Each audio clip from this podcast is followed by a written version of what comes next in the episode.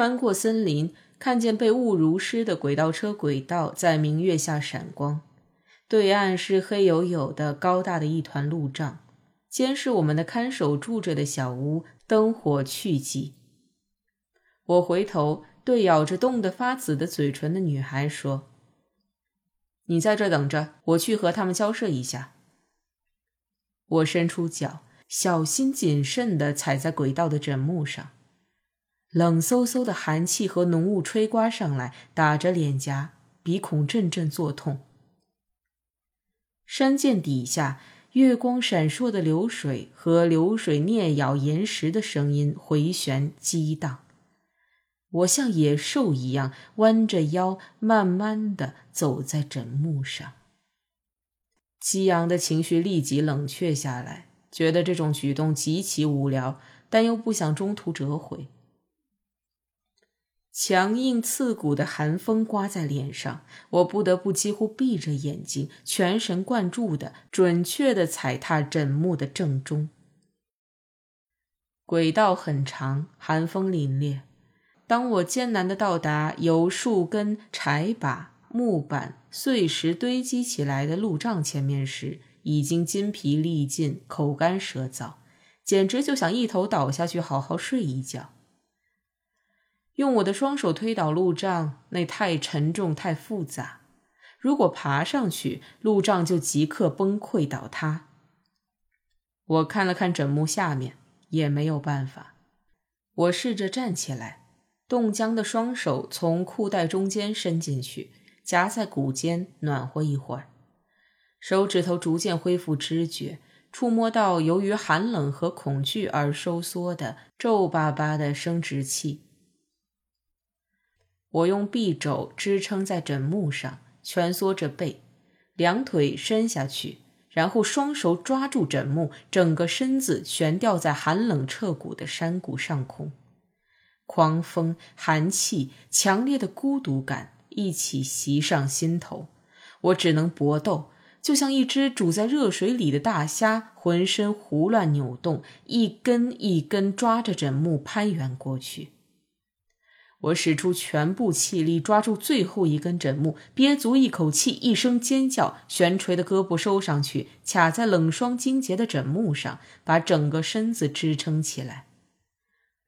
我的上半身久久地撑伏在枕木上，大口大口地喘气。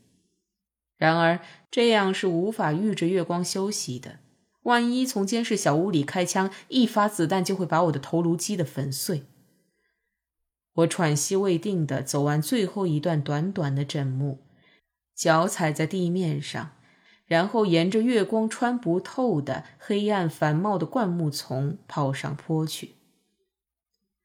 我用不着从前胸口袋掏出地图看路，穿过胡树、包树、栗子树等杂然疏落的树林，迎面便是一个小小的村落，悄然静谧地躺卧在融融月色中。就像先前我所见过的所有村落一样，我俯身走下原石子铺就的疙瘩不平的坡路。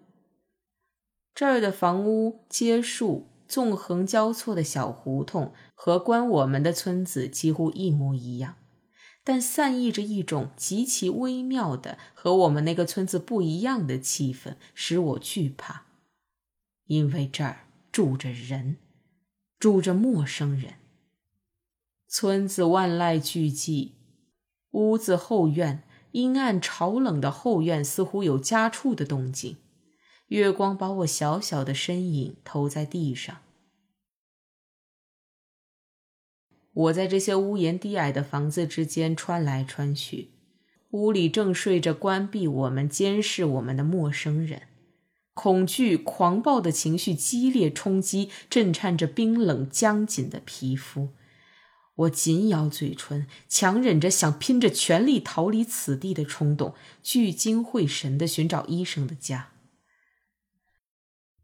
我敲着医生家镶嵌着粒状玻璃板的洋式大门，然后退一步，在融融月光下仔细端详这村子里十分稀罕的玻璃板门。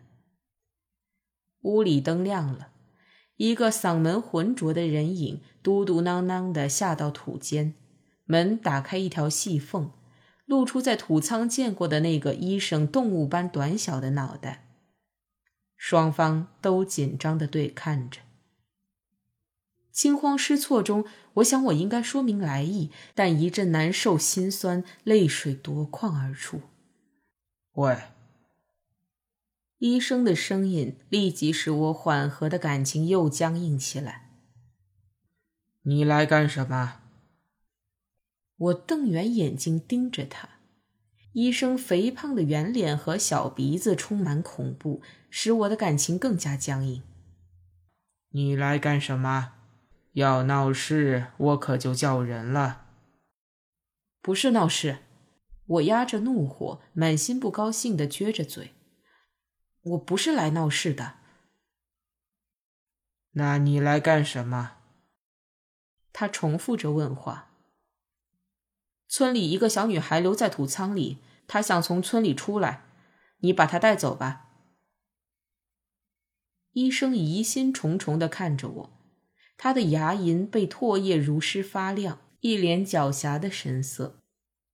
我急忙又说了一遍：“你把她带走吧。”你们几个人生病了？几个人还活着？什么？我感到震惊。我们没有生病，那个小女孩身体也很好，我们都没有得传染病。医生越来越警惕的盯着我。你要不信就检查我，我把衣服脱光了让你检查。别大声嚷嚷。谁说要检查你身体？我正要解开外衣的手指头从纽扣上放下来，医生根本不理我那一套。你是医生，检查我有没有得病是你的工作。别这么狂！医生突然怒气冲冲：“你给我回去，不许再到这儿来！”我以为你会告诉大家，我们没有人得传染病。因为你是医生，我觉得可恨，心情有点激动。可正是你这个医生把我赶回去的。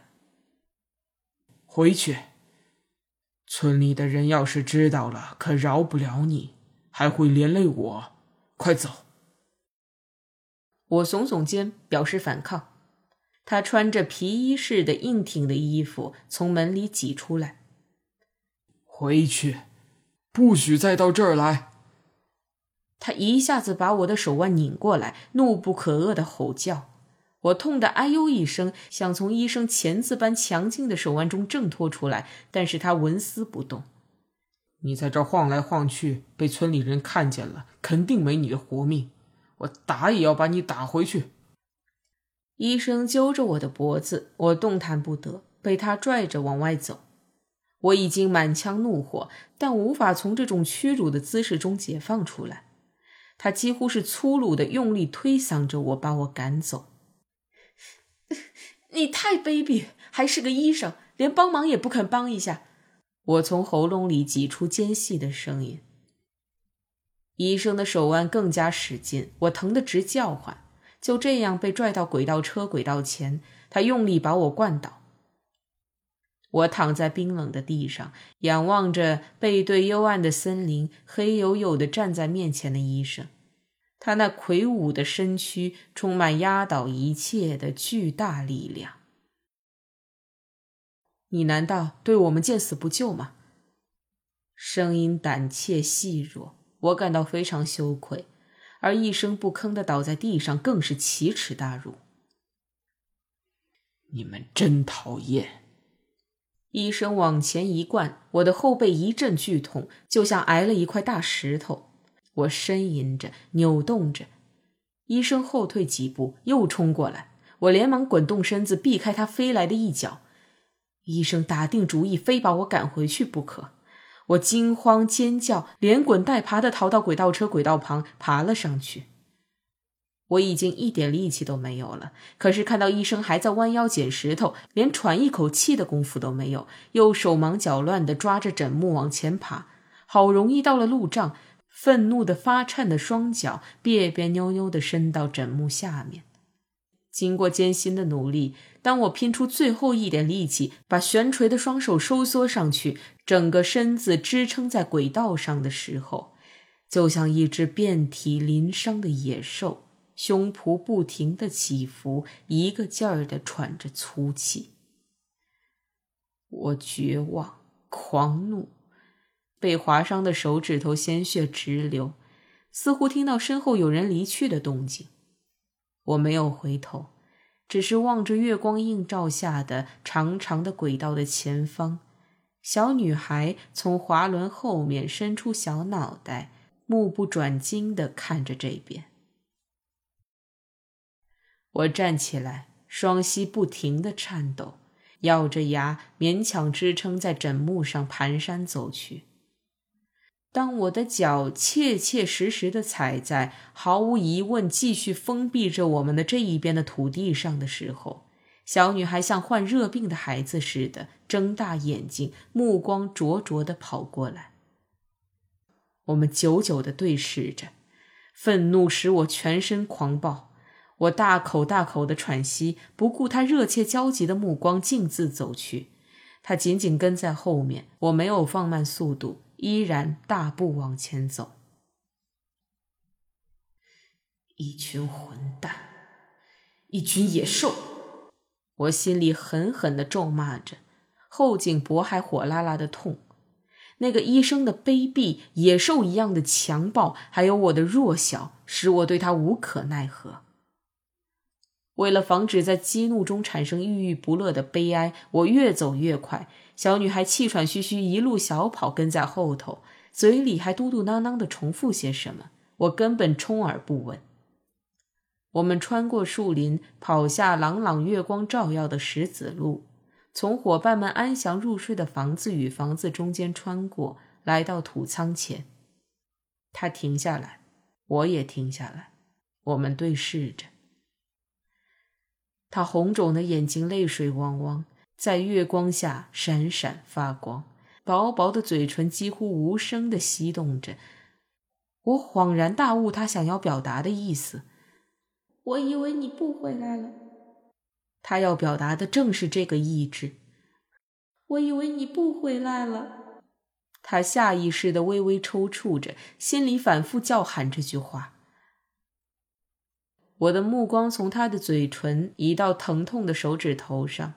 鲜血滴落在石子路上，他突然伸出手，弯下身子，捏着我的手指，含在他少女的嘴唇里，用有点生硬的舌头颤抖着，一次又一次舔着伤口，黏糊糊的唾液润湿在上面。我低头看着他的后颈，像鸽子的脊背一样柔软圆润，微微动弹。我心中萌生出一种欲望的冲动，并且急剧的膨胀起来，使我按捺不住。我粗鲁的扳着他的肩膀，拉他起来。他扬起小小的脸庞，我已经看不见他的表情，像逮住一只四处逃窜、走投无路的小鸡，紧紧的搂抱着他的身体，跑进黑黢黢的土仓。我穿着鞋踩上黑咕隆咚的地板，急急忙忙地脱下裤子，又把她的裙子掀上去，然后趴在她身上。芦笋茎一样勃起的生殖器卡在内裤里，掏不出来，痛得要折断似的，好容易拽出来。她也慌神，我的生殖器碰到她纸一样干燥冰凉的表面，全身立即产生小小的颤动。然后我离开她的身子，长长的吐了一口气。不过如此而已。我站起来，摸黑穿好裤子，不顾还躺在地上急促喘气的小女孩，走到门外。外面寒气逼人，月光像坚硬的矿物质洒落在树木、石子路上。我嘴里依然粗野的嘟囔诅咒着，但一种。